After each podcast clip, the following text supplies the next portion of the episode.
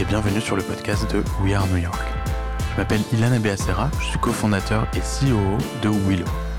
Je suis ici à New York depuis 15 ans, avec un passage de 2 ans dans la Silicon Valley, et toutes ces années j'ai eu la chance de faire la connaissance de beaucoup de Français qui font rayonner la France aux États-Unis, et ce dans tous les domaines. J'ai donc naturellement décidé de raconter leurs histoires à travers des interviews d'une heure en moyenne. Ils viennent du monde de la tech, de la mode, ils sont aussi de grands chefs étoilés ou des manias de l'immobilier. Ils ont tous en commun cette secret sauce et des parcours atypiques que nous allons tenter de décortiquer ensemble épisode après épisode. Vous allez voir, ça vous donnera souvent envie de croquer le monde. Mon objectif est de montrer que les États-Unis sont un marché accessible, mais aussi de vous prouver que nous les Français, nous avons ce petit je ne sais quoi. J'espère que ce podcast vous plaira car je le mène avec passion. Et merci d'avance de le partager, de le noter et de le commenter si c'est déjà le cas. Alors à tout de suite dans un nouvel épisode de We Are New York.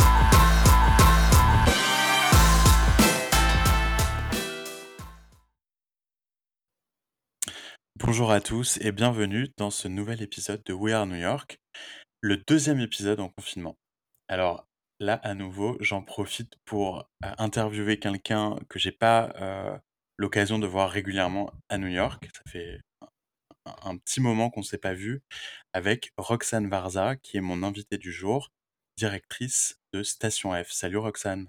Salut. Comment ça se passe euh, en confinement en France? Bah, confinement, ça se passe quoi. On ne sait pas encore combien de temps ça. va durer.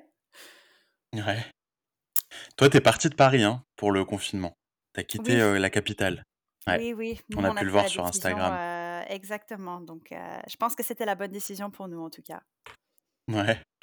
C'est vrai qu'aujourd'hui, il faut s'organiser pour être prêt à, à tenir quelques, quelques temps encore. Et puis en plus, l'été approche, donc pas, pas évident de s'organiser. alors Roxane, moi je suis, je suis vraiment excité d'avoir cette conversation avec toi parce que nous, on s'est rencontrés il y a... Alors j'essaie de me rappeler exactement à quel moment, mais je dirais il y a 6-7 ans, à Palo Alto. Je sais pas si tu t'en souviens. C'était sur le rooftop de Jive, qui était la boîte dans laquelle je bossais à l'époque.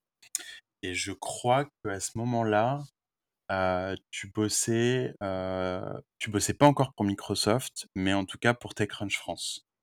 Oui, bah, je me rappelle très bien. Très bien, ouais. Ouais.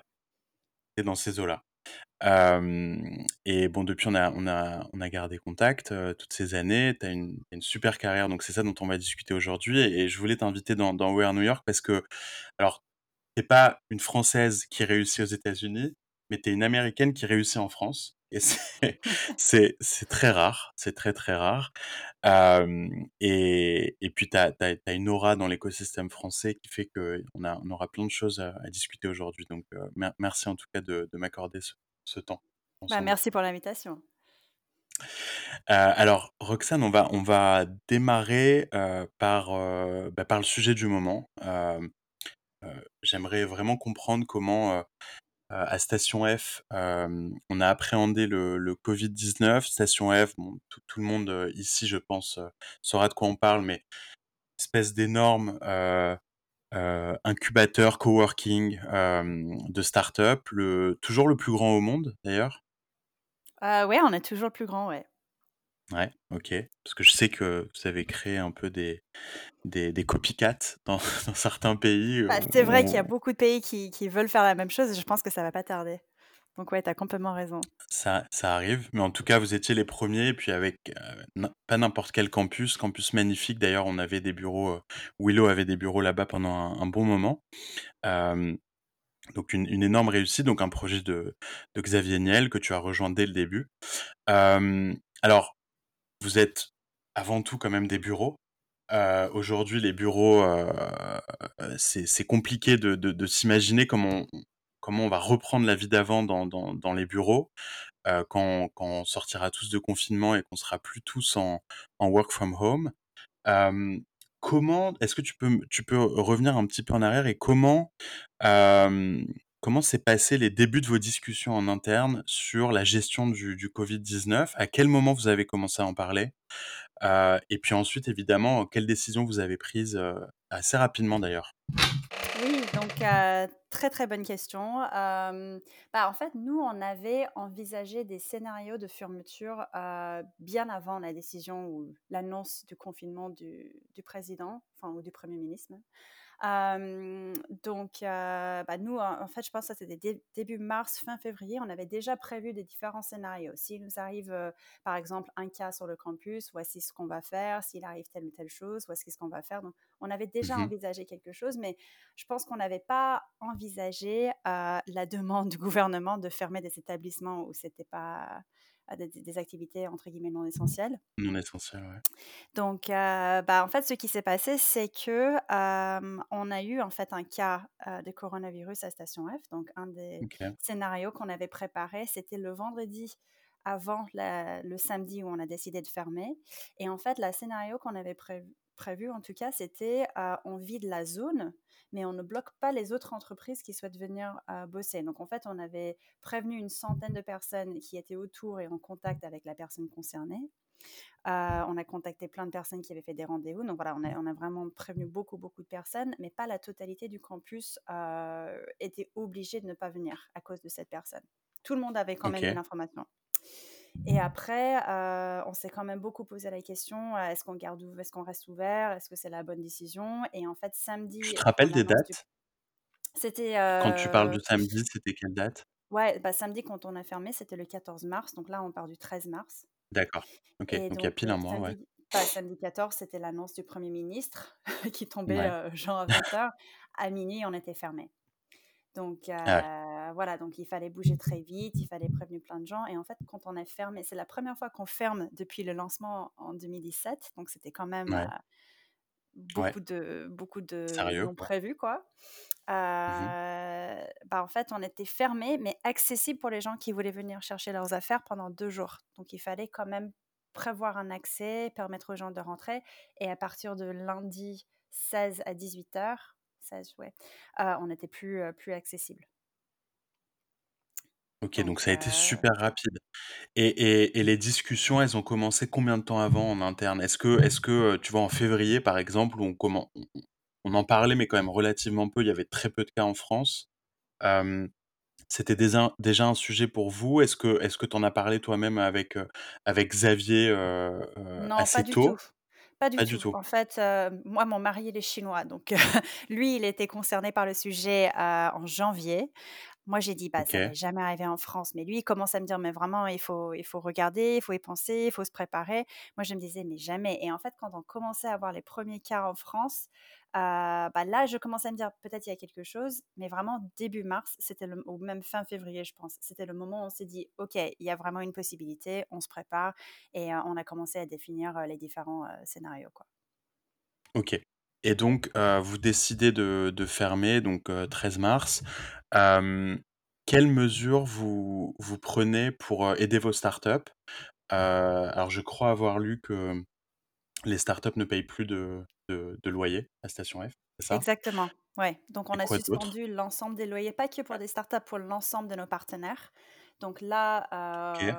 heu, l'ensemble de Ça Station c'était F ne c'est paie pas. Ouais. C'était c'était o o obligatoire? Enfin, est-ce que c'était une demande du du gouvernement en France ou c'est vous qui Non, avez pris c'était cette nous, c'était nous et en OK, fait, heu, je peux pas je peux pas partager les montants, mais c'est un coût colossal pour nous. On perd beaucoup d'argent, mais j'imagine, on ouais. pensait que c'était nécessaire pour soutenir les startups et les startups les plus jeunes qu'on a à Station F surtout. Et est-ce que le le vous allez recevoir des aides du gouvernement pour compenser ces ces ces revenus? Comment ça fonctionne en tant que business, heu, Station F, heu, comment vous gérez ça? Bah, je pense qu'aujourd'hui, le seul truc, heu, qu'on va toucher, c'est l'aide pour le chômage partiel, dont on OK, on bénéficie parce que notre ça c'est pour vos établissement est employés? fermé. Ouais et aussi, heu, une bonne partie de l'équipe est est en chômage partiel, y compris moi-même. Heu, Mmh mais sinon, heu, j'ai pas j'ai pas vu d'autres, aides pour les établissements fermés pour le moment. OK. Est-ce que tu est-ce que tu tu tu crains pour le le le le post-covid, pour Station F? Est-ce que tu as peur qu'on revienne pas au à la vie d'avant? Est-ce que les gens, décident que les entreprises, que les startups décident de de de quitter leur bureau, de de garder ce setup de remote, de work from home? est-ce que tu as commencé à enfin, j'imagine que oui, mais à imaginer le le post-covid pour Station F? Bah, heu, je suis pas inquiète. Heu, je sais qu'il va Mmh y mh. avoir des changements de comportement, ça c'est sûr et aussi, il faut pas oublier que c'est pas que des bureaux aussi, on a une grosse activité événementielle et ça, ça va être, vraiment très impacté aussi, au moins cette année. Bah, je pense que souvent on dit après une crise, ça prend à peu près 2 ans pour se remettre un peu dans les les habitudes et puis il y a aussi, quelque chose qu'il faut pas oublier, c'est on n'est pas que des bureaux. Je pense que les gens, ils viennent aussi pour, c'est vraiment pour rencontrer des gens spécifiques Ouais. et donc je pense que ça, c'est quelque chose qu'on va pas pouvoir remplacer avec le télétravail. Les gens qui ont envie de voir quelqu'un en physique, de faire un rendez-vous client, de passer un entretien, bah, ça, j'ai du mal à imaginer que ça va se faire entièrement en ligne. Donc je pense que oui, dans le dans le long terme, je suis pas très inquiète. Je pense que ça va mettre un peu de temps pour, pour revenir sur l'activité qu'on avait avant. Ouais. Heu, oui, non, tu as raison. C'est vrai que je résume, heu, volontairement un petit peu l'activité de bureau, heu, partagé, de coworking pour Station F, mais évidemment, c'est bien plus que ça. C'est une énorme communauté Station F. Je connais beaucoup de startups à l'intérieur et c'est une marque. Aujourd'hui, c'est devenu une marque. J'essaye juste de me poser la question, de du comportement des startups qui apprennent aujourd'hui à utiliser, plein de nouveaux outils, plein de nouveaux, logiciels, heu, pour mieux travailler en équipe et en se projetant, heu, de se demander à quel point, tu vois, nos habitudes de travail au quotidien vont changer et est-ce que vous, vous allez du coup adapter, certains de vos outils? Est-ce que, vous allez mettre, l'accent sur, une de vos activités plutôt que d'autres qui vont être moins impactées par l'activité de de de location de bureau? Est est-ce que vous avez des réflexions stratégiques qui sont un peu, tu vois, un peu, qui vont un peu plus loin que dans 2 mois, où est-ce qu'on va se retrouver? Bah, en fait, les startups qui ont des postes à Station F, on on voit souvent qu'une startup va prend, heu, va pas mettre la totalité de l'équipe à Station F, va mettre peut-être quelques pardon, vont mettre quelques cofondateurs, heu, vont mettre peut-être, heu, je sais pas, 5, heu, 7 personnes, mais pas souvent pas la totalité de l'équipe et donc je pense que peut-être on va avoir dans un premier temps des startups qui vont réduire le nombre de personnes basées à Station F, mais ils souhaitent quand même garder un accès, ils souhaitent avoir accès aux ressources, ils souhaitent participer au programme. Donc je pense que dans un premier temps, ce qu'on va voir, c'est peut-être, heu, certaines startups qui vont baisser le nombre de desks qu'ils ont sur place. Heu, on pourrait voir aussi, heu heu, dans un deuxième temps, aussi une vague de nouvelles startups qui se créent, avec les opportunités qui qu'on commence à Ouais. voir. Là, il y a beaucoup plus de, je sais pas, outils pour le télétravail, tout ce qui est divertissement en ligne, enfin on on commence à avoir des nouvelles tendances, donc on peut voir aussi plein de nouvelles startups qui se créent et donc là aussi, j'imagine que ces startups-là vont chercher encore de l'accompagnement et tout ça. Donc j'imagine que notre activité va pas tanger tant que ça dans la partie accompagnement. En revanche, la partie événementielle, je pense qu'il faut complètement repenser, au moins dans un premier temps. Heu, on va pas mettre, heu, 400 personnes dans une salle et et voir les événements de la même façon, quoi. Ça paraît fou, hein, quand tu le dis aujourd'hui, de se dire: Ah «On va oui, pas se retrouver à 400 personnes dans une même salle, demain», c'est fou, hein. Le monde a changé et en plus, Station. F, on a on a fait volontairement le choix de faire très peu de bah, par exemple, on stream pas l'ensemble de nos événements, on fait Mmh, souvent, on les enregistre pas parce qu'on pensait que le présent d'être présent physique, c'était nécessaire souvent pour nouer des relations et c'était ça qu'on voulait encourager. Mais je pense qu'aujourd'hui, heu, les gens, ils sont prêts à rencontrer des gens différemment et peut-être là, on va complètement repenser la stratégie. OK. Super. Alors on va revenir sur, heu, Station F, heu, plus tard, mais en tout cas, on on a bien on a bien traité le sujet Covid, heu, 19 chez vous, donc heu, merci pour ça. Hem, alors maintenant, on va reprendre le cours, heu, classique de de de de mes interviews avec Wear New York et on va démarrer alors toi, tu as une, heu, tu as une tu es biculturelle maintenant, même triculturelle. Exact, Heu, merci, et ouais, parce que merci d'avoir que tu es devenue française? Tu es exact, devenue depuis un an. française Ouais. Depuis un an. Bah, félicitations. Heu, est-ce que tu as 2 ou 3 nationalités du coup? Bah, du coup, oui, ils m'ont laissé garder les 2 autres, heu, Génial, donc j'en ai 3 aujourd'hui. superbe. Heu et et c'est ce qui fait que tu as un tu as un profil si si intéressant évidemment, ton ton ton passé donc heu heu, pour ceux qui ne le savent pas, donc tu es tu es d'origine iranienne, heu, mais tu es née aux États-Unis. Donc ta famille a quitté, heu, l'Iran, à l'époque de la révolution islamique en exactement. 1979, heu, a atterri dans la Bay Area, à Palo Alto. Mmh mh. Ouais. donc tu es né là-bas? Tu es né à Palo Alto? Ouais, je suis la personne qui est née là-bas. Je pense qu'il y en a une. il y en a pas beaucoup, hein, je j'en ai pas ai pas rencontré beaucoup. Il y en a beaucoup qui y vivent ou qui y travaillent, mais heu, qui sont nés à Palo Alto, c'est quand même rare et donc tu as quand même cet ADN, heu, Silicon Valley qui te colle à la peau, donc on on te pose pas la question pourquoi aujourd'hui tu bosses dans la tech? Je pense qu'on a bien on a bien compris pourquoi. Hem, mais heu, donc donc déjà super, enfin on sent que tu es riche de de cette, heu, de cette double culture et ça ça se respire. Enfin, pour moi qui qui te suis sur, heu, sur Facebook, Instagram et cetera, on voit qu'il y a toutes ces, heu, toutes ces, heu, flavors, le mot ne me vient même plus en français, mais voilà, au sens propre et figuré, et qui font de toi qui tu es aujourd'hui et et c'est vraiment sympa de de voir que tu continues à à vivre avec toutes ces cultures-là et c'est aussi pour ça que j'ai voulu te recevoir donc heu tes parents, heu, sont arrivés à Palo Alto et la 1re question que j'ai pour toi, c'est pourquoi ils ont choisi Palo Alto? Pourquoi ils ont choisi Palo Alto? C'est parce que mon père était étudiant à Stanford Mmh. et ouais, bah, oui et donc je pense que c'était pour eux naturel, c'était un endroit qu'ils connaissaient, heu, voilà, ils se posaient pas la question et puis, bien plus tard dans ma vie, quand je voulais partir en France, mes parents, ils ont dit: «Mais on a fait l'effort de venir dans le meilleur endroit au monde», donc je pense qu'il y avait quand même ce rêve américain aussi, Ouais. le rêve Silicon Valley et tout, qui était quand même Ouais. assez présent aussi chez mes parents. Donc ton père a fait Stanford et puis est retourné en Iran? Il est retourné en Iran et pile à ce moment-là, il y avait, heu, la révolution et donc ils sont repartis à là où ils connaissaient. OK et c'était compliqué, heu, niveau visa, immigration à l'époque de de d'immigrer aux États-Unis? Je crois. En fait, j'ai j'ai pas vraiment creusé la question avec eux sur les visas, heu, pendant la révolution. Je sais que mes 2 parents, je pense qu'ils ont dû commencer avec des visas touristes, ce qui est pas super légal, heu et donc ouais, je pense qu'au début, ça a duré peut-être quelques mois et après ils ont ils ont réglé les choses et ils sont naturalisés aussi américains maintenant, ils votent et tout. Et et on demandera pas pour qui pour qui ils votent, sachant qu'ils Merci, Palo mais je Alto, pense a c'est évident. Hem, OK, donc tu grandis à Palo Alto, tu vas à l'école à Palo Alto? Ouais. Heu, high school, la totale? Ah bah, la totale, Gun d'ailleurs, c'est pour Gun, ouais, j'allais te que 2. demander, Il y a ouais. que 2 écoles, Bah Paris et oui Gun. et elles sont très bonnes, elles sont Oui. très, très bonnes, c'est des super high school. Il y a beaucoup de pression, bah, Ouais. en fait, souvent l'exemple que je donne, c'est je pense que le lycée typique aux États-Unis va envoyer peut-être 1 ou 2 personnes à des écoles comme Stanford, Harvard et compagnie. Nous, on avait 26 personnes l'année où moi j'ai l'année de ma promo, 26 personnes qui sont allées à Stanford, donc ça te donne un peu la comparaison avec une école, heu, lambda. Ouais, ouais, non, non, mais oui, effectivement, Palo Alto, c'est je je quand je vivais là-bas, je je voyais, heu, les les enfants de mes amis qui allaient dans ces écoles-là et et pression exceptionnelle quand même. Ouais.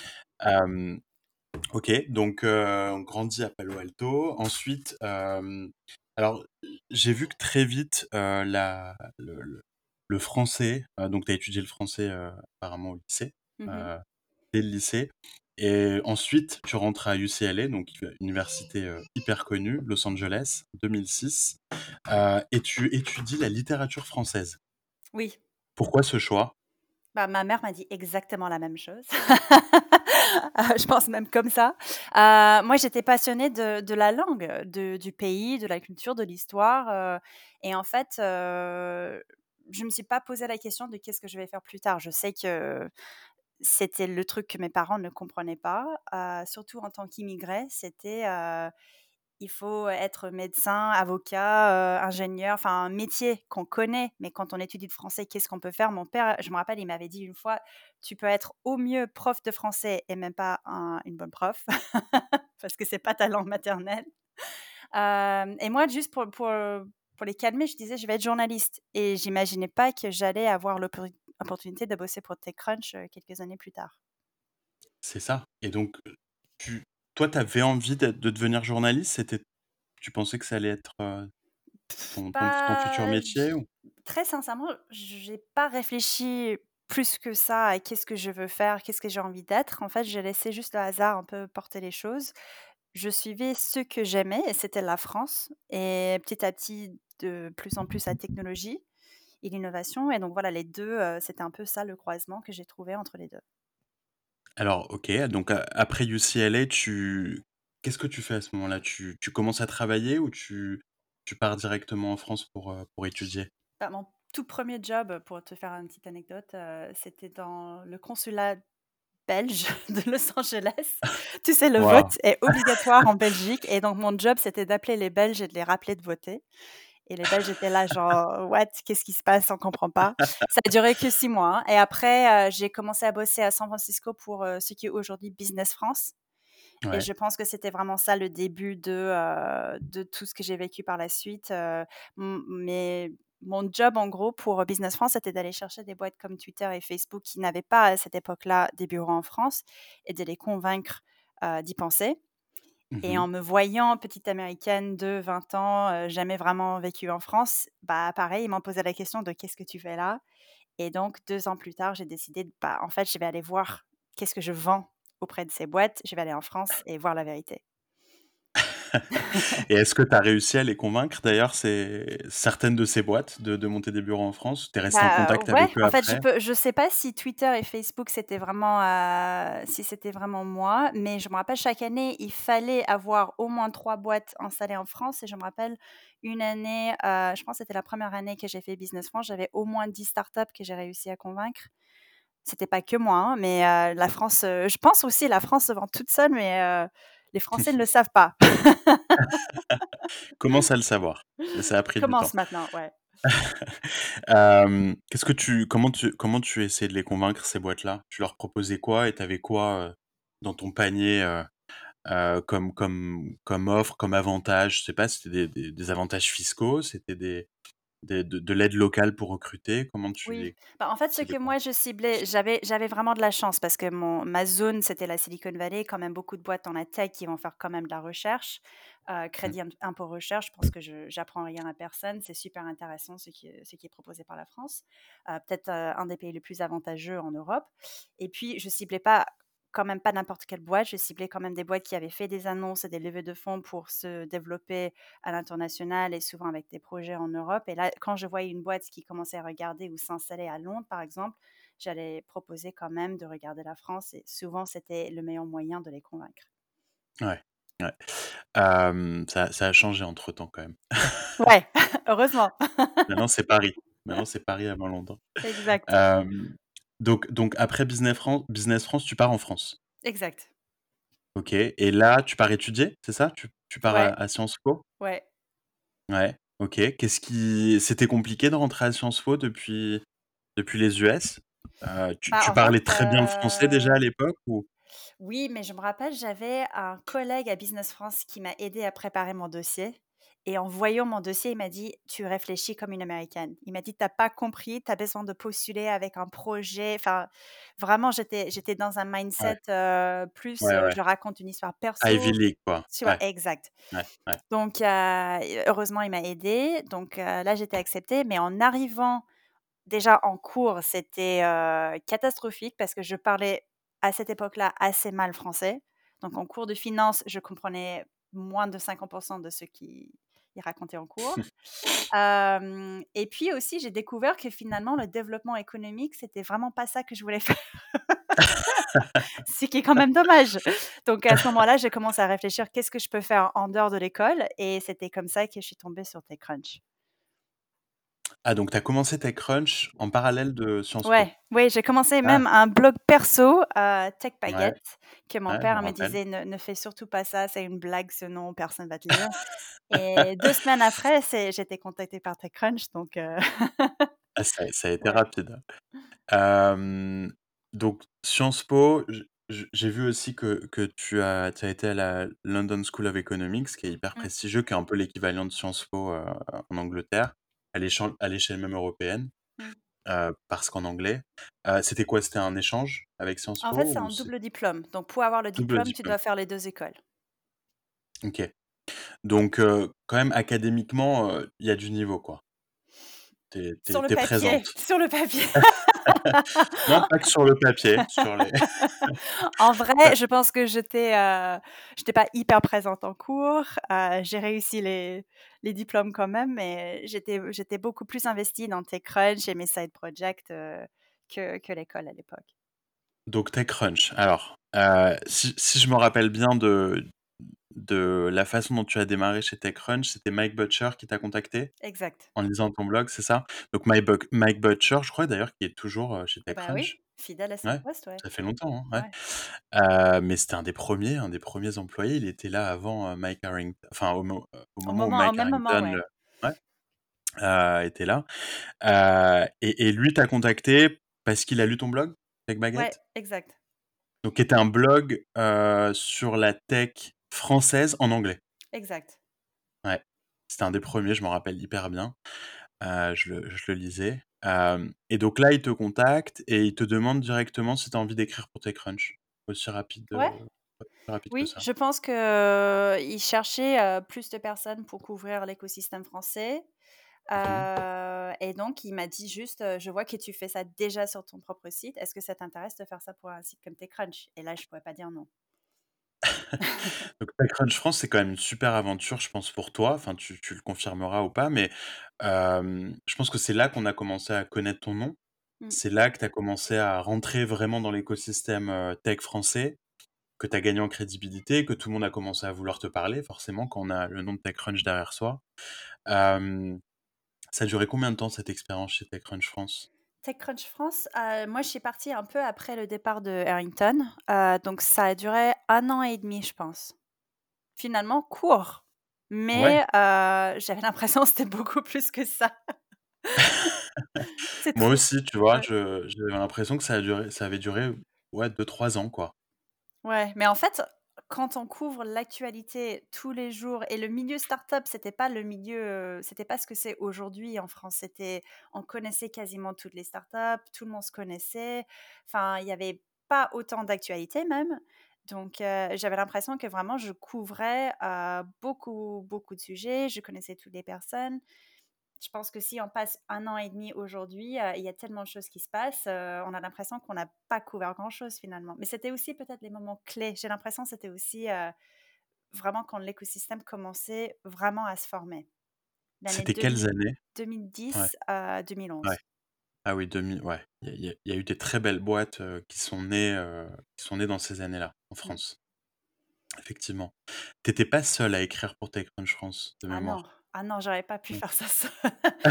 Donc j'avais heureusement Cédric Georgie avec moi qui était même, Ouais, heu, il était, heu, il écrivait pour TechCrunch même avant mon arrivée et nous on avait une équipe de, heu, je pense qu'on était 8 bénévoles aussi, donc d'autres personnes qui faisaient quelques articles par semaine, plein de gens aujourd'hui qui ont des startups ou qui travaillent pour les startups toujours, donc vraiment une super équipe.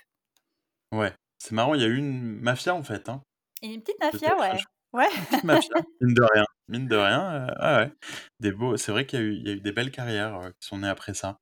Hem, tu vu, du coup, tu as vu, la la la French Tech, mais pas le label, mais, la tech française, heu, naître dans ses plus belles années. J'ai l'impression que que 2008 à 2012, heu, il y a eu des vraiment de très, très belles boîtes, tech françaises qui sont nées à ce moment-là. Tu as l'impression que le timing a joué en ta faveur pour le le reste de ta carrière? Le fait de de voir de l'intérieur ce qui se passait, de rencontrer ces entrepreneurs français à ce moment-là.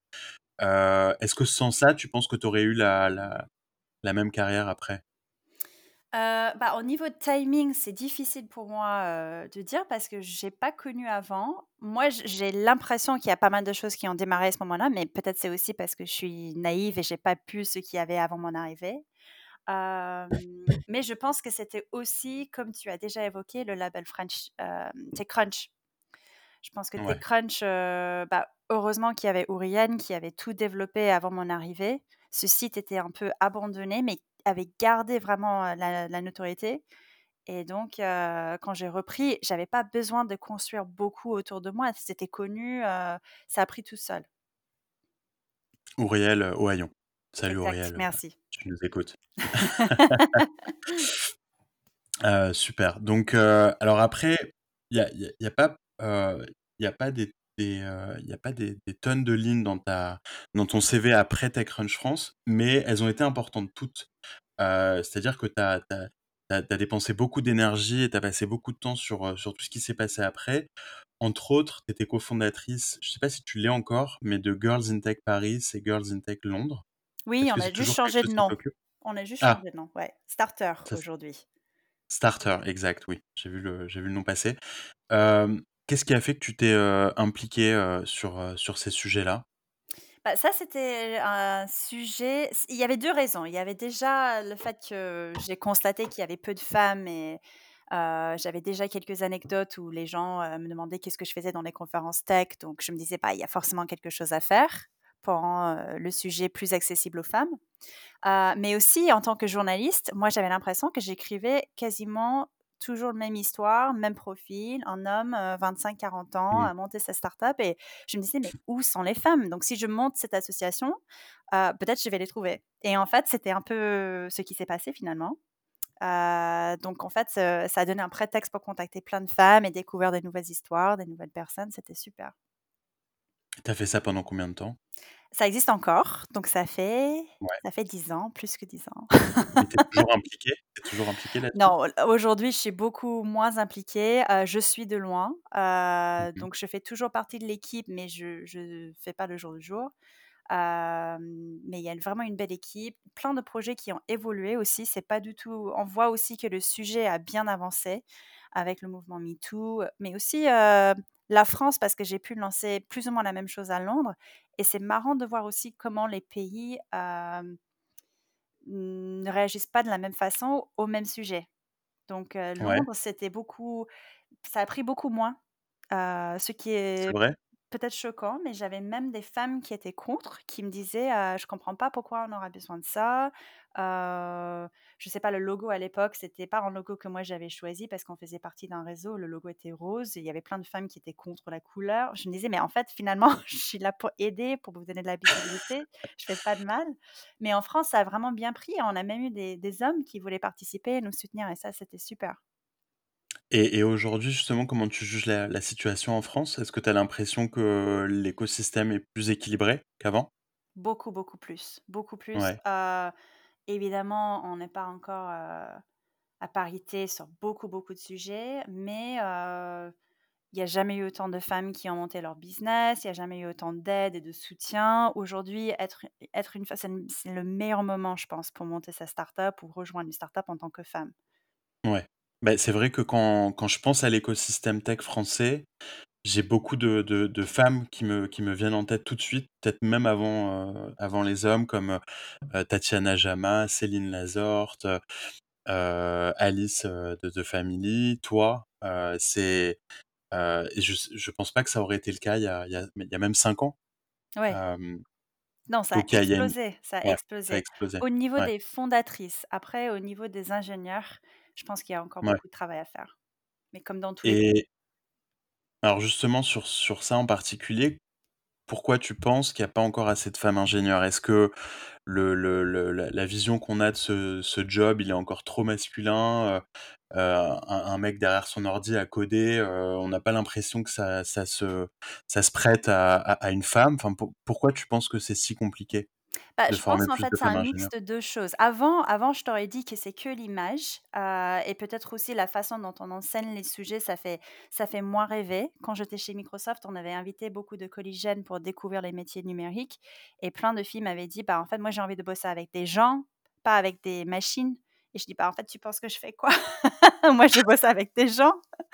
Heu, mais en fait, il y a un deuxième sujet, heu, que j'ai découvert via la nouvelle directrice, Sophie Viget de 42, l'école 42, heu, fondée Ouais, par aussi, Xavier Niel et en fait, quand elle a, repris la direction, elle m'a dit: «Bah, en fait, j'ai découvert un milieu qui était pas très, pas très accueillant pour les filles» et donc en fait, elle a changé juste des mmh, chances des choses dans l'atmosphère, dans l'environnement pour que ça soit beaucoup plus confortable pour elle et je pense que ça a vraiment, aussi on a vu un impact au niveau des chiffres. Je pense que quand elle est arrivée, c'était moins de 10% Aujourd'hui, c'est plus que 25 femmes, heu, en moins de 2 ans. Enfin, c'est impressionnant et ça, c'est quelque chose que souvent on n'en parle pas. c'est vrai, tu as raison. C'est vrai. Je jamais vu sous cette, sous cet angle, mais tu parles, en fait, de l'atmosphère qu'il y a dans les écoles en en elles-mêmes, en fait, qu'il faut Exact. changer Ouais, Exact. On ouais, peut je avoir, par exemple, des commentaires déplacés, mais vraiment un une culture qui qui Ouais, l'encourage. On peut avoir, je sais pas, des pratiques, enfin, j'ai j'ai pas des des exemples très concrets en tête, mais j'avais entendu une fois quelqu'un rigoler en mode, heu, parce que c'était un environnement presque entièrement, heu, masculin et quelqu'un avait dit: «Bah, on devrait enseigner le code et aussi le ménage» et j'ai dit: «Bah, en fait, on dit ça à une fille, mais ça passe absolument pas». Donc voilà, c'est des Ah ouais. choses comme ça. C'est vrai, c'est vrai que ça, on n'y pense pas assez. C'est-à-dire que l'éducation en elle-même sur le le et le et le climat dans dans ces écoles doit aussi changer. Donc c'est Ouais. vraiment à la base, quoi. Ouais. OK, super. Donc quand tu quand tu commences vraiment ta carrière en entreprise, tu choisis Microsoft. C'est Oui, ta première grosse expérience. oui. Donc tu t'occupais des programmes, Spark, heu, BeSpark, Microsoft Ventures pour la France et pour l'Europe aussi ou juste, Que que la juste pour la France. Que la France, OK. ouais.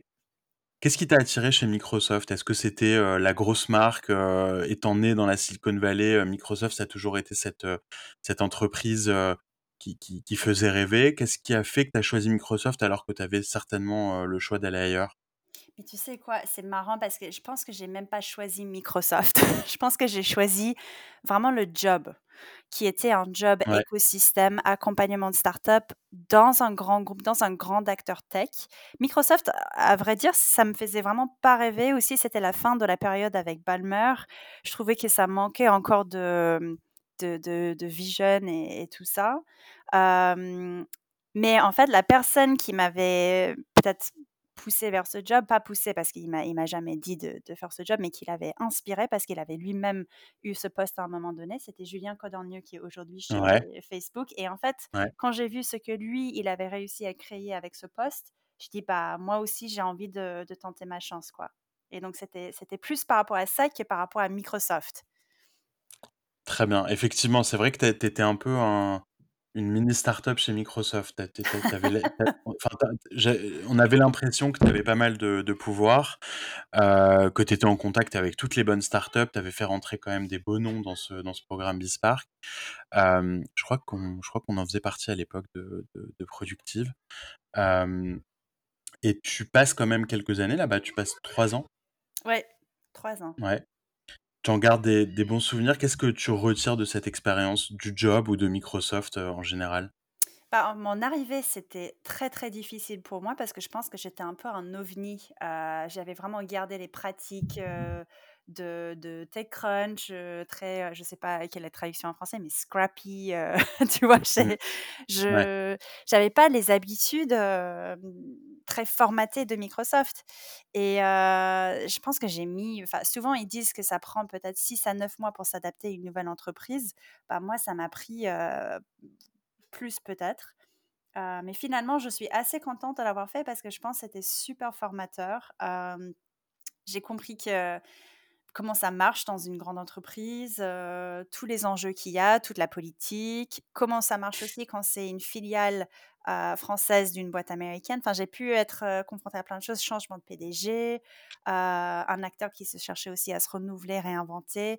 Bah, vraiment, c'était très, très intéressant, mais personnellement, c'était très dur aussi de passer d'une marque sexy comme TechCrunch à une marque où les gens, il fallait les convaincre de te de te ouais, parler. ouais et et justement le le fait que, bah, à la base, heu, tu es américaine, tu arrives en France, les on a l'impression que les États-Unis et la France sont peuvent être des pays qui se ressemblent parce que c'est des pays développés, parce que c'est des grandes puissances mondiales et cetera, mais en fait pas du tout. C'est des pays hyper, hyper différents. Même moi, ça m'a pris beaucoup de temps à à l'intégrer ça, mais on est hyper différents les Français et les Américains. Et là, c'est ton premier job dans une grosse boîte, alors américaine, mais avec des employés français. Est-ce que tu as mis du temps à t'adapter à cette à cette culture de alors tu parlais de politique. La politique dans un dans une entreprise française et dans une entreprise américaine, pareil, ça a rien à voir. Est-ce que c'est ça que tu décris quand tu dis que c'était difficile? Bah, en fait, c'est un mélange de tout parce que moi, je venais de passer quand même, heu, je pense que j'ai passé 2 ans, 2 ans et demi à Londres. Euh, j'avais vécu en France avant parce qu'en fait, ce que j'ai fait, j'ai fait Sciences Po, je suis partie à Londres et je suis revenue pour rejoindre Microsoft. Et je pensais dans ma tête que, ouais, l'expérience que j'ai eue à Sciences Po, j'avais à peu près compris. Ben, en fait, quand j'ai rejoint Microsoft, j'ai compris qu'il n'y a absolument pas. Il y avait plein de choses que j'avais pas compris. Euh, il y avait des règles, il y avait des, non-dits, il y avait une hiérarchie dans la boîte, il y avait des, enfin, plein de choses que j'ai découvert. Euh, et au début, j'avais vraiment du mal à, m'adapter. Je ne voulais pas suivre les règles, je voulais pas jouer le jeu. Euh, j'avais du mal à vous voyer des gens. Enfin, c'était, c'était un mélange de plein de choses. Ouais. T'as lutté? T'as l'impression que c'était... Enfin, t'en as souffert? Oui, mais finalement, je pense que j'ai compris euh, où était le juste milieu. Donc, il y avait des moments où j'ai dit, bah, en fait, je vais me, me battre parce que c'est un projet auquel je crois, où j'ai envie d'y aller, ou un truc comme ça. Mais par contre, il y avait des sujets culturels, ou je sais pas quoi, où je me disais, bah, en fait, l'hierarchie chez Microsoft, n'était absolument pas Satya ou Steve Ballmer. Donc, te bats pas avec la direction, comprends comment ça fonctionne. Et ouais, il y avait, il y avait des, des claques, il fallait que je prenne. Ouais, et, alors j'imagine que déjà tu étais, ambitieuse, tu commençais à avoir une position dans l'écosystème français, etc. Quand tu étais chez Microsoft, tu décris c'était un peu, c'était un peu difficile. J'imagine qu'après quelques années, tu commençais à te poser la question de la suite. chez Microsoft, aussi bien que chez, Station F, et on y arrive, tu as des positions qui sont, qui sont assez originales. Tu n'as pas un job qui est réplicable dans beaucoup d'entreprises. Ce que tu fais chez Station F, comme on disait tout à l'heure, Station F, il n'y en a qu'un dans le monde. ce que tu faisais chez Microsoft, il ne devait pas avoir beaucoup de gens comme toi qui, s'occupaient des startups chez Microsoft, pareil. Est-ce que tu t'es laissé, tu t'es laissé un peu couler pour voir où, les propositions allaient t'emmener ou tu avais déjà un peu une, idée de là où, tu voulais emmener ta carrière à ce moment-là? Euh, J'avais. En fait, Xavier m'avait contacté pour parler de Station F assez tôt dans l'histoire. Donc, euh, je pense qu'on a commencé les discussions 2013-2014. Donc, j'étais encore à Microsoft. Ouais. J'imaginais à cette époque-là que ça allait pas emmener vers la direction de Station F, mais je me disais, il y a un projet super cool euh, qui est en train de, de, se faire, j'ai envie de, jouer un rôle, donc je me disais, je vais attendre. Après, j'ai discuté avec euh, quelques boîtes en plus, mais il n'y avait pas de projet qui m'attirait comme ce projet, comme Station F. C'était quoi, par exemple, les autres, les autres jobs les autres jobs, c'était aussi des, des startups, je ne vais pas les citer les noms, mais des, des aujourd'hui, ce sont des licornes françaises. Mmh c'était des postes un peu innovation, tu vois, un peu ce que j'avais fait chez Microsoft, mais au, sein d'une nouvelle boîte, que j'ai trouvé aussi super intéressante. Mais pas comme Station F. Station F, c'était on crée tout, on imagine tout, c'est un monstre, c'est super ambitieux. Et j'ai dit, bah, ça, c'est un challenge de malade. Et donc, je me disais, en fait, je, regarde cette opportunité. ça dépend quand même du rôle que je peux jouer là-dedans, mais c'était quand même un projet qui me faisait rêver, pas comme les autres, quoi. Ce qui te plaisait, c'était le côté un peu entrepreneurial aussi de, de, cette expérience, c'est-à-dire de, de, gérer le truc complètement manière Oui, autonome. ah bah oui, finalement, quand j'ai quand j'ai pris le poste et j'ai compris que c'était vraiment tout, euh, ouais, ça me faisait ça me faisait rêver. C'était comme j'ai dit, c'était un challenge, euh, il y avait beaucoup, beaucoup de choses à apprendre, euh, mais il y avait aussi plein de choses à créer et c'est ça qui me plaît le plus dans cette histoire, c'est vraiment de la création. Mmh. donc donc en passant à, Station F maintenant, donc tu, tu, euh, donc tu racontais que, Xavier t'avait contacté assez tôt. Tu sais euh, ce qui a fait qu'il t'a contacté à toi? Pourquoi il, pourquoi, il, pourquoi il a pensé que tu pouvais être la bonne personne pour Station F? Qu'est-ce qui lui a plu chez toi? Tu sais, je me pose encore la question. non, euh, bah, en fait, il le dit dans les interviews, euh, il, dit, il dit des choses, en toute transparence, je ne sais pas si c'est toute la vérité. Il me dit, il dit souvent que je connais hyper bien le monde des startups, je viens de Silicon Valley, je suis née là-dedans, euh, j'ai une double culture, je suis une femme, je suis jeune, enfin, il, cite plein d'éléments comme ça. Mmh mais je pense qu'il y a potentiellement d'autres personnes qui ont aussi ces éléments-là, donc je ne sais pas, je sais pas pourquoi.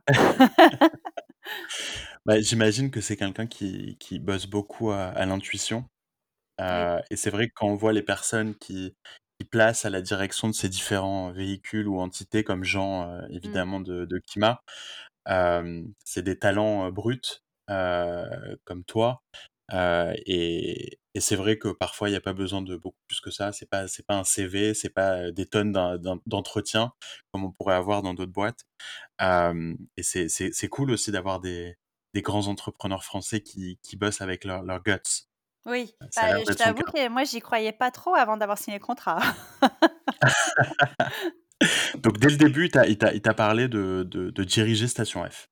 C'était le Heu, non, c'était ça le c'est en rôle? fait, c'est venu naturellement donc heu, pour te raconter l'histoire, moi, j'ai reçu un mail un jour, je connaissais Xavier parce qu'on avait, heu, échangé, heu, pendant ma mon passage chez TechCrunch et un Mmh jour, mh. je reçois un mail en mode: «Est-ce que tu as du mal avec le décalage horaire?» et j'étais là genre: «Mais qu'est-ce que c'est que ce mail?» et je comprends qu'il a un projet, il veut que quelqu'un, visite les différents pays pour voir un peu ce qui se fait sur le même sujet, donc il voulait qu'on visite les espaces start-up et s'inspirer un petit peu et je lui dis: «Bah, écoute, je suis un peu chez Microsoft, mais là, tu m'envoies ce mail, je suis actuellement à San Francisco, donc je peux aller visiter des endroits ici. Je peux aller faire, je sais pas, Londres, Berlin, des espaces autour de la France, mais je peux pas aller super loin parce que Microsoft va se poser les questions». Donc on fait ça et suite à mes voyages, on s'envoie quelques mails et on échange des idées et après ça, il me présente des architectes et là, je me dis: «Beh, je comprends absolument pas ce que je fais là parce que je comprends pas la moitié de ce qu'ils racontent». Les archi langage architecture en français, je comprends que dalle. Et là, suite à ce rendez-vous, il me dit: «Bah, en fait, qu'est-ce que toi, tu aimes bien le projet, qu'est-ce que tu as envie de faire?» et moi, je dis: «Bah, j'adore, j'ai envie de tout faire». Il me dit: «OK, fais tout» et c'était ça l'entretien, en gros. Ah, c'était rapide quand même. C'était très rapide. C'était très rapide et alors je je me rappelle beaucoup de de de tes débuts chez Station F parce que tu tu tu racontais, un peu en live ce qui se passait. Tu je je crois même que tu postais des photos de, de de de l'avancée, de la construction. Ça a Mmh pris énormément de temps. Je me rappelle même des des des fuites d'eau, non? Il y a eu une, Ouais, ah oui, énorme ouais, tu as eu des énormes problèmes juste avant l'ouverture. exact, on a eu une fuite d'eau, une inondation même, qui a Inondation, ouais. retardé, le lancement de 3 mois. Que 3 mois finalement, c'était, Oui, oui. incroyable parce que moi, je pensais que ça allait durer un an de plus, pour tout réparer. Mais comment tu t'improvises, heu, chef de chantier de Station F, en fait? Ah mais non en effet en effet, on avait peut-être l'impression que j'étais chef de chantier, pas du tout.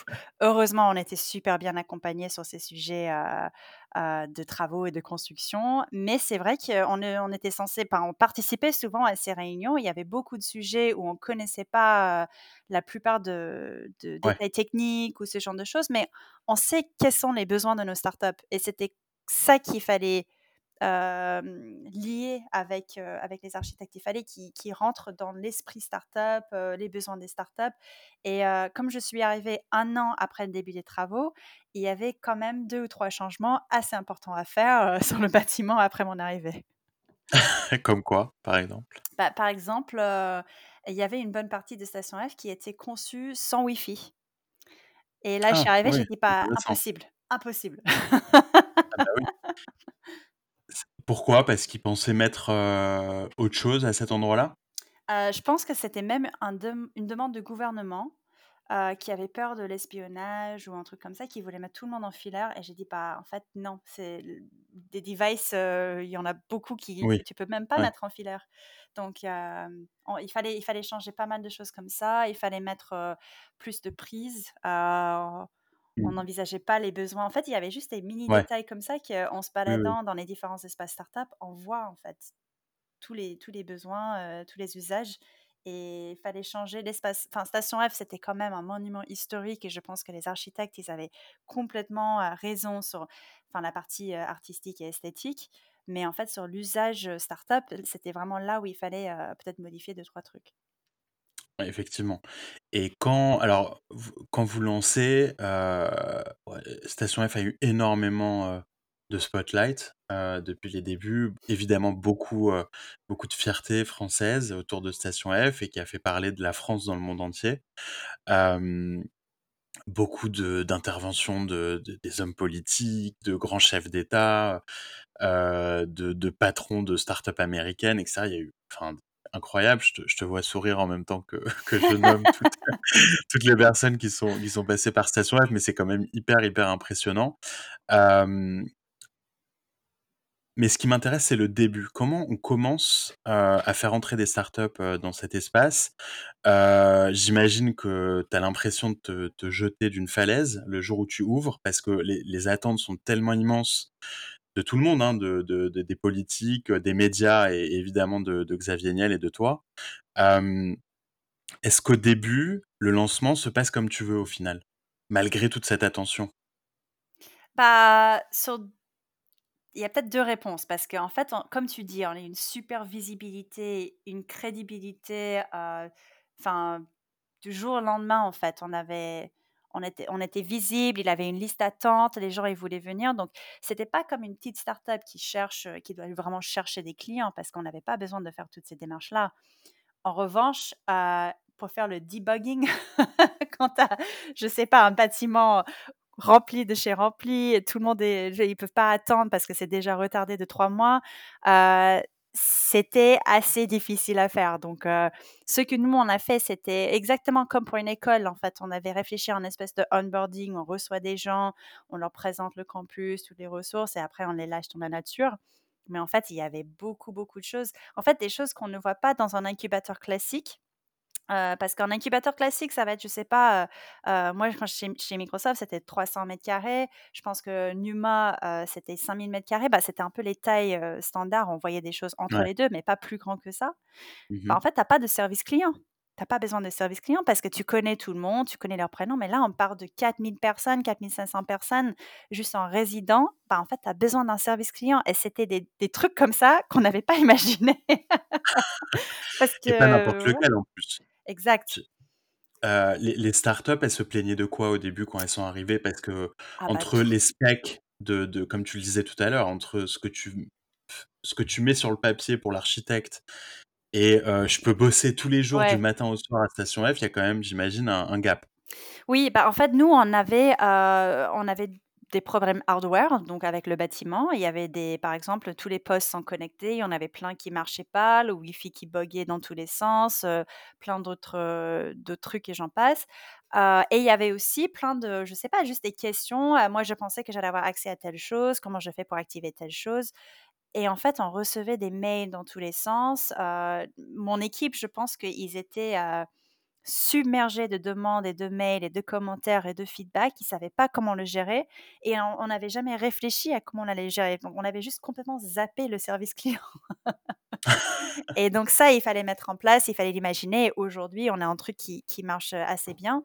Euh, mais aussi, vu qu'on avait reçu le bâtiment avec un retard de de trois mois, on avait aussi, euh, on est allé trop vite, je pense, sur la réception du bâtiment. On n'avait pas le temps de tout tester, tout vérifier avant d'ouvrir. Mais quand même, il n'y a pas eu de drame. Enfin, au lancement, les Non, startups bah, qui ont les commencé à gens, c'était plus les etc. gens. Je pense qu'ils étaient adorables, ils étaient Ouais, super bienveillants, ils ont compris, euh, ils toléraient énormément. Imagine, on ouais, arrive à Station F et le Wi-Fi ne marche pas, euh, enfin, on, vient quand oui, même oui, pour ouais, bosser. Donc, ouais. euh, non, il y avait des choses comme ça au début et je pense que les gens, vraiment, ils étaient adorables. Et euh, petit à petit, on commençait vraiment à mettre beaucoup d'énergie pour euh, tout régler rapidement. Mhm. C'est quoi tes, tes meilleurs souvenirs euh, sur les trois ans que tu as passé euh, à Station F? Mes De meilleurs quel... euh, souvenirs. ouais.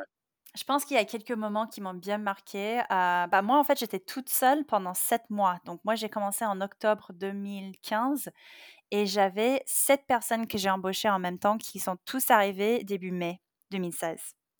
Et je me rappelle ce jour-là, en fait, j'avais l'impression qu'on était, ce jour-là, on est devenu une boîte. Ce jour-là, on, Mm, on a créé l'équipe et c'était euh, le countdown qui a commencé ce jour-là pour moi. C'était pas avant, mhm. c'était OK, now Ouais. we gotta go.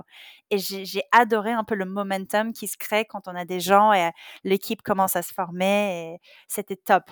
Euh, sinon, je pense aussi, bah, évidemment, euh, les premières annonces, on est allé à Londres pour les faire, à TechCrunch Disrupt. Et en fait, c'était, on était quasiment en blackout, en silence total avant ces, ces annonces parce qu'on ne voulait pas que les gens commencent à imaginer des choses qu'on n'allait pas faire. Donc, on a dit, on ne dit rien. On va à Londres, on fait nos premières annonces. Et je me rappelle, je suis sur scène avec Mike Butcher, du coup. Euh, et en fait, il commence à me poser, j'avais pas le droit d'annoncer euh, les détails du partenariat avec Facebook. Je pouvais juste dire que Facebook vient, mais j'avais pas le droit d'annoncer les des détails. Et Marc, Mmh il me presse, il veut avoir absolument les éléments. Bah, tu vois comment il est. Et donc là, je suis super mal à l'aise et j'insiste plusieurs fois sur scène. Mike, I cannot tell you. Mike, I cannot tell you. Malaise total. Euh, bah, sinon, le jour qu'on a eu l'inondation, parce que j'étais quand même sur le campus quand j'ai vu l'auditorium qui commençait à être sous l'eau. Euh, ouais, donc ça, je pense que j'ai même pas réalisé l'impact que ça allait avoir.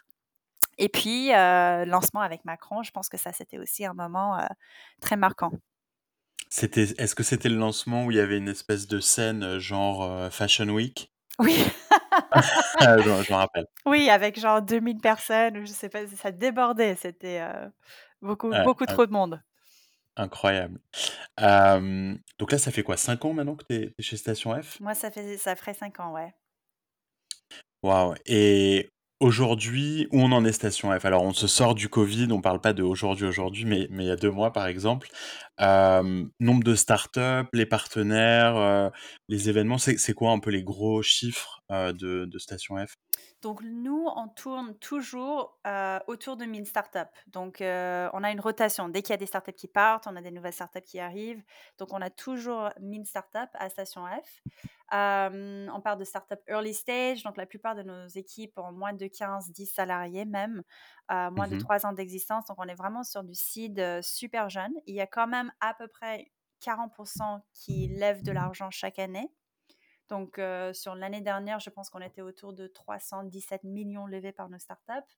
Euh, on a souvent des petits rachats, on a évidemment des échecs, euh, beaucoup d'événements. Euh, en termes de partenaires, on a une trentaine de programmes. Donc, c'est la raison pour laquelle on dit qu'on n'est pas en coworking, c'est parce qu'il faut vraiment postuler un programme et être sélectionné. Donc, on a 11 000 candidats qui postulent pour ces 1000 places. Beaucoup de profils internationaux. Donc, on a un tiers de nos résidents qui ne sont pas français, 600 personnes qui ne parlent pas français à la Station F. Donc, on est plutôt English speaking quand on peut. Et depuis peu, on a aussi un co-living, donc des logements qui sont aujourd'hui moitié remplis. on a ralenti le remplissage évidemment avec le Covid parce qu'on est à 300 chambres remplies sur 600 aujourd'hui. Qui est juste à côté de, Station F. Juste à côté, à 10 minutes à pied. C'était quoi le, l'idée derrière ce, ces, logements? Pour, Pourquoi vous vous êtes lancé là-dedans? Bah, je pense que je t'apprends rien quand je te dis chercher un logement à Paris, c'est compliqué. Alors encore plus quand on est entrepreneur. souvent, il faut gagner trois fois le loyer en salaire, il faut avoir un CDI, il faut avoir un garant en France. c'est des choses que voilà, la majorité de notre communauté n'a pas. Et puis, on avait beaucoup de gens qui dormaient à Station F. Ah oui? Oui. Bah, comme on est accessible 24 sur 24, on a des douches sur place. Nous, nous avons vu plusieurs fois des gens avec des matelas gonflables dans les salles de réunion. Ouais, ouais, non. Vous l'autorisiez? Non, non, ah normalement, c'est ah. interdit. pas pour faire une petite sieste, mais habiter à Station F n'est pas possible. donc, ouais, donc du coup, vous avez identifié un besoin. Et c'est, vrai, ce que tu décris pour les entrepreneurs, euh, j'imagine que c'est effectivement compliqué de, mmh. de trouver un logement à Paris. Ouais. Et, vous prévoyez d'avoir plus de logements à l'avenir D'en construire encore plus? Est-ce que ça fait euh, partie pas sur ce modèle, non. Ah, pas, pour, pas pour le moment en tout cas, parce que 600 chambres, euh, c'est déjà beaucoup. Mais on a un projet d'hôtel qu'on a annoncé aussi. Donc, ça sera juste à côté de Station F et ça, c'est plutôt pour bah, toutes les personnes qu'on reçoit aujourd'hui, euh, les investisseurs, les entrepreneurs qui sont de passage. Aujourd'hui, ils vont plutôt dans le 8e ou dans le centre de Paris. Et là, on se dit, bah, en fait, il n'y a pas de raison de ne pas être juste à côté de Station F si on vient surtout pour ces raisons-là. Donc, on espère 2023, je crois que c'est la date d'ouverture prévue en tout cas, qu'on va avoir un hôtel 5 étoiles et auberge de jeunesse à la fois à côté de nous. Waouh et c'est dans ton équipe aussi ça? C'est géré par toi? Enfin, supervisé par toi? Bah, en fait, il y a déjà des hôtels identifiés. Donc nous, on va pas opérer l'hôtel parce que c'est pas notre métier, mais on est actionnaire de cette partie et ça fait partie de la stratégie de Station F. OK. Donc il y a encore une partie de ton travail, de ton quotidien qui est qui est qui est, euh, qui est de l'immobilier? Oui. Ou beaucoup moins? Ouais? Encore? Il y a encore une ouais, bah, oui, on est aussi propriétaire de de Station F, donc il y a beaucoup de Ouais. sujets immobiliers, pas très glamour, des fuites d'eau, des problèmes techniques. Bah, tout ça, il faut gérer parce qu'il y a pas de propriétaire qui peut gérer ça pour nous. Mmh quel est le lien entre, Station F et Kima? Est-ce qu'il y en a un? Parce qu'aujourd'hui, vous identifiez, vous sélectionnez des startups. Techniquement, tu me dis si je me trompe, mais j'ai pas l'impression que vous investissez dans ces startups. Il y a des programmes corporate qui peut-être, permettent à LVMH ou à Facebook d'investir dans des boîtes, de les identifier aussi. Est-ce que vous, vous avez un rôle là-dessus sur l'investissement? Non, donc aujourd'hui, on est complètement, séparés, indépendants de Kima. On partage même pas de deal flow parce qu'on voulait pas, créer le petit écosystème de des acteurs de Xavier. Mmh donc même avec 42 aussi, il y a pas de de vrai, lien en place aujourd'hui. En revanche, je pense que Kima, ils ont fait pas mal de deals dans les startups à Station F. Et 42, évidemment, s'il y a des anciens élèves de 42 qui montent une boîte, on regarde le dossier, mais aujourd'hui, on a fait ça volontairement parce qu'on voulait pas que ça soit compris comme le petit écosystème de Xavier entre ces différents acteurs. On traite tout le monde de la même façon. Super. Eh ben, écoute Roxane, je crois qu'on a fait le tour de de tous ces sujets. Ah bah. Heu, c'était très riche, heu, plein, plein de de beaux projets dans ta dans ta jeune carrière déjà donc bravo. Merci, c'est gentil. pour l'écosystème français. Il y a il y a il y a 2 semaines, je recevais Romain, heu, Dillet qui est ben, on a beaucoup parlé de TechCrunch évidemment, qui est qui est qui écrit pour TechCrunch depuis de nombreuses années. Et tous les 2, je pense que vous faites partie de ceux qui qui aident la la tech française à avoir, beaucoup plus de visibilité qu'avant, à l'étranger et et donc c'est pour ça que je voulais je voulais vous parler donc merci, à vous Ah bah, merci à toi surtout. Merci en tout cas Roxane. Merci à tous d'avoir écouté jusque là cet épisode de We Are New York et à très bientôt. Salut Roxane.